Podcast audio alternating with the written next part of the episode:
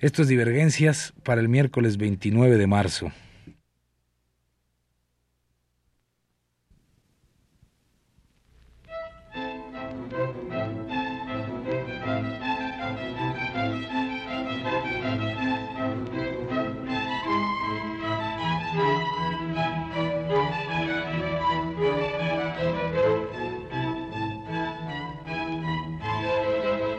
Divergencias.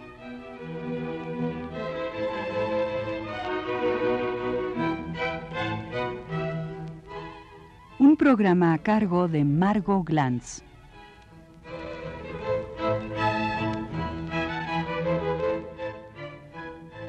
Las cartas de amor.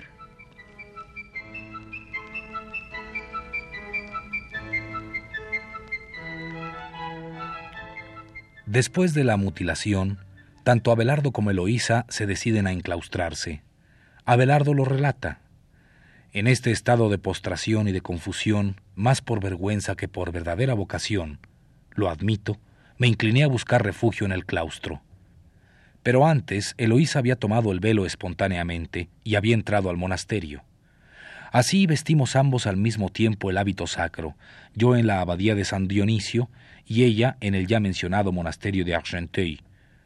Recuerdo muy bien que muchos la compadecieron y que trataron de sustraer su bella adolescencia al gozo de la vida monástica, como si se hubiera tratado de un suplicio insoportable. Pero todo fue en vano, porque ella, repitiendo con apasionada seriedad el célebre lamento de Cornelia, entre lágrimas y sollozos decía Oh sumo esposo de otras bodas más noble digno, ¿por qué deseaste tanto que me casara contigo, si para ti fui la ruina? Acepta en expiación los males que por ti ahora sufro. Con estas palabras en los labios se acercó al altar y tomó el velo y delante de todos se consagró a la vida monástica. Mientras tanto, apenas me curé de mis heridas, los clérigos vinieron a rogarme que retomase por amor a Dios aquello que había hecho por amor a la gloria y al dinero mis estudios.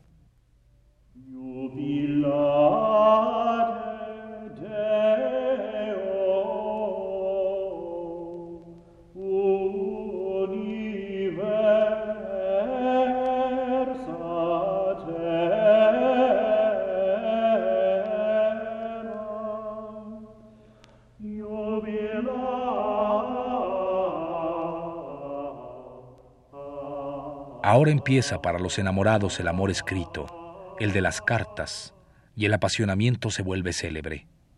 Oigamos sobre todo las de Loísa. La primera carta evoca la felicidad pasada y revela los reproches de una mujer que se siente abandonada por el antiguo amante. A su señor también su padre, su esposo y también su hermano. Su vasalla también hija, su esposa también hermana. A Abelardo de Eloísa. Sabes, amado, porque lo saben todos, lo que he perdido al perderte. Lo que más me hace sufrir no es el dolor en sí, sino el hecho de no tenerte conmigo. Y ahora, mientras mayor es la causa de mi dolor, así de eficaces deben ser los remedios, y solo tú puedes proporcionármelos, y no ningún otro, porque tú eres la causa única de mi dolor, y solo tú puedes ayudarme. Y si solo tú puedes ayudarme, solo tú puedes consolarme. Las cartas de Loísa prueban que para ella Abelardo no es solo un hombre, sino también un dios. Cuando le reprocha su abandono y su falta de cariño porque no le escribe, Eloísa repite Es tu deber ayudarme, porque yo siempre te he obedecido con fervor. He hecho siempre lo que me decías. Es tan cierto que no pudiendo oponerme a ti de ninguna manera, no he dudado, siguiendo tus órdenes, a perderme por mi propia voluntad. Pero he ido más lejos. Puede parecer extraño. Estaba tan enloquecida de amor que he renunciado al hombre que amaba sin ninguna esperanza de poderlo tener de vuelta un día. Con una sola palabra tuya me ha bastado para que con el hábito mudase también mi corazón. Con esto he querido demostrarte que eras el único amo no solo de mi cuerpo, sino también de mi alma.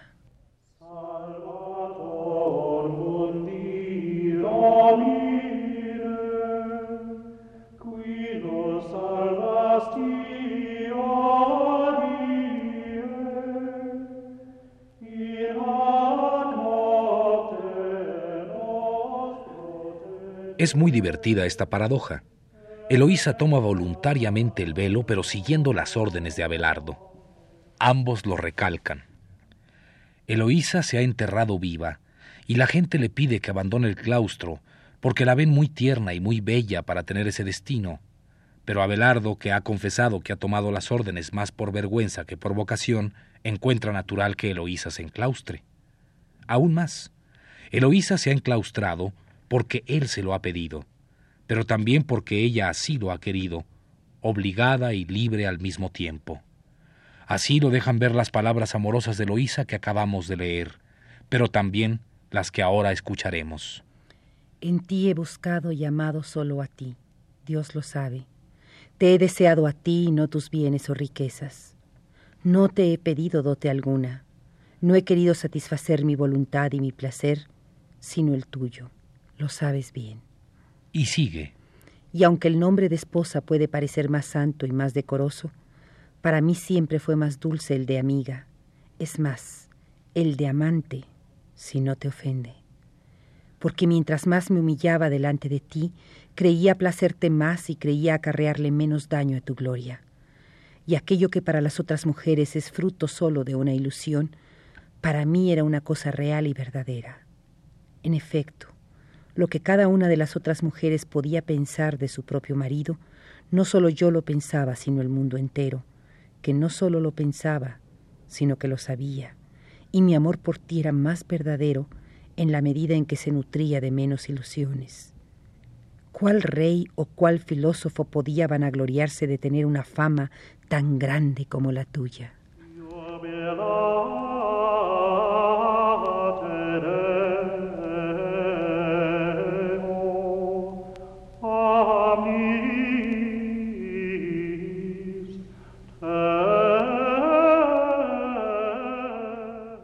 Si Abelardo es superior a cualquier rey o a cualquier filósofo de la cristiandad, solo puede enfrentarse a Dios. Y Eloísa, mujer de letras y mujer de cuerpo, unifica ambas posibilidades en un solo marido y en un solo amante. Dentro del estatus social de su tiempo, Abelardo y Eloísa apenas pueden equipararse a Dios. ¿Qué región, ciudad o país no tenía un deseo enorme de verte? Continúa Eloísa elogiando a su amado y de paso a sí misma. ¿Quién, dime, no se precipitaba a verte las raras veces que aparecías en público y no te seguía con los ojos fijos torciendo el cuello en cuanto te alejabas? ¿Qué esposa o qué virgen no se consumían por ti cuando no te veían, o no se inflamaban cuando estaba cerca de ellas? ¿Qué gran señora o cual reina no envidiaba mis gozos y mi lecho? Y los elogios candentes se precipitan en la boca de Loísa, y en su escritura rápida y centenaria. Tenías dos cosas en particular que te volvían de repente amable a cualquier mujer. La gracia de tus versos y la fascinación de tu canto. Dos cosas que por lo general los filósofos no tienen. Basta echar una mirada a los centros que se especializan en esa disciplina para comprobar la certeza actual de esa aseveración de Eloísa. Así como por pasatiempo, así como para reposarte de tus fatigosos estudios, Has compuesto cantos de amor que después, divulgados por todas partes, por la dulzura de las palabras y la belleza de su ritmo musical, llevaron tu nombre a la boca de todos y te hicieron famoso hasta entre los iletrados que no podían permanecer insensibles ante la delicadeza de tus melodías. Sobre todo por esto suspiraban de amor las mujeres, y debido a que la mayor parte de los cantos celebraban nuestro amor, pronto hasta mi nombre se difundió en muchos países. Alleluia, ec dies quam fecit Dominus. Alleluia, exultemus et letemur in ea. Alleluia, alleluia. Alleluia. Eloísa antecede a muchas de las célebres musas que los poetas cantaran la Laura del Petrarca, la Beatriz del Dante, amadas inmóviles y celestes por otra parte, y la Dorotea de Lope, real y concreta como Eloísa, pero que no habla como ella. Más bien, Lope le recuerda que su fama será imperecedera porque es la musa del Fénix. Eloísa continúa. Fui objeto de envidia a los ojos de muchas mujeres. Y Petrarca anota al margen de esta frase, típicamente femenino. Por otra parte, debo decir, confiesa Eloísa, eras joven, bello e inteligente. Y estoy segura que entre las mujeres que entonces me envidiaban, hoy me entenderían y me compadecerían, sabiéndome privada de tales delicias. ¿Qué hombre o qué mujer, por hostil o enemigo que sea, no tendría un sentimiento de justa compasión ante mis desgracias actuales? Soy culpable, culpable en todos los aspectos, pero también inocente, completamente inocente, lo sabes bien, porque la culpa no está en las consecuencias del gesto, sino en las intenciones de quien lo cumple. La justicia valora no el acto, sino el pensamiento que lo ha inspirado. Y quejándose continúa con el siguiente párrafo, con el cual terminamos por hoy estas quejas amorosas de una de las más célebres parejas amatorias que en el mundo han sido. Dime por qué, si puedes, por qué después de nuestro retiro en el convento, retiro que tú solo has decidido, has comenzado a descuidarme, a olvidarte tanto de mí, al punto de que no me vienes a ver y ni siquiera me escribes.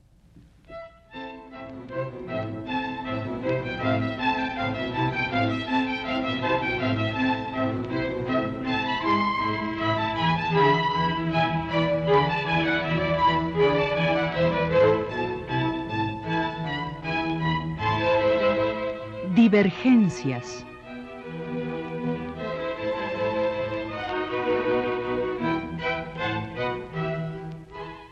Un programa a cargo de Margot Glantz.